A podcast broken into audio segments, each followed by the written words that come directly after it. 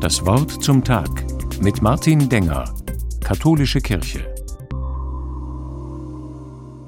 Endlich haben wir mal wieder ein Freundschaftsspiel organisiert. Unsere Fußballgruppe gegen die Mannschaft vom Nachbardorf. Alte Herren Landwasser gegen Alte Herren Hochdorf. Ungefähr 20 Leute haben sich das Spiel angeschaut.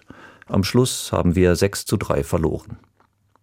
Wir hätten es wissen können, denn Hochdorf hat viele gute Spieler.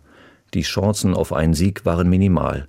Obwohl ich wusste, dass wir verlieren werden, bin ich gern hingefahren. Denn in Würde zu verlieren ist auch etwas wert. Viel zu oft bilde ich mir nämlich ein, es geht im Leben nur ums Gewinnen.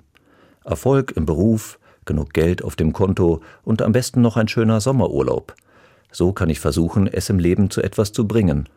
Und auch für mich sind diese Dinge angenehm. Wenn ich aber vom Ende her denke, werde ich eines Tages alles verlieren. Meine Gesundheit, mein Besitz, mein Leben. Der Tod lässt nicht mit sich verhandeln. Für mich ist unser Fußballspiel eine Lehrstunde gewesen. Ich stehe auf, ich hänge mich voll rein und gehe lächelnd vom Platz, obwohl ich verloren habe. Diese Haltung will ich beibehalten. Ich teile diese Erfahrung auch mit berühmten Philosophen, die ähnlich gedacht haben, zum Beispiel Albert Camus, dessen Existenzialismus ich sehr schätze. Oder ich könnte es religiös deuten. Als Christ glaube ich an den Sohn Gottes, der am Kreuz gestorben ist. Ein Gott, der stirbt und scheinbar alles verliert. Doch es geht auch ohne diese großen Gedanken. Am Freitag werde ich wieder meine Fußballschuhe aus dem Schrank holen, werde über den Platz laufen und mich am Spiel freuen.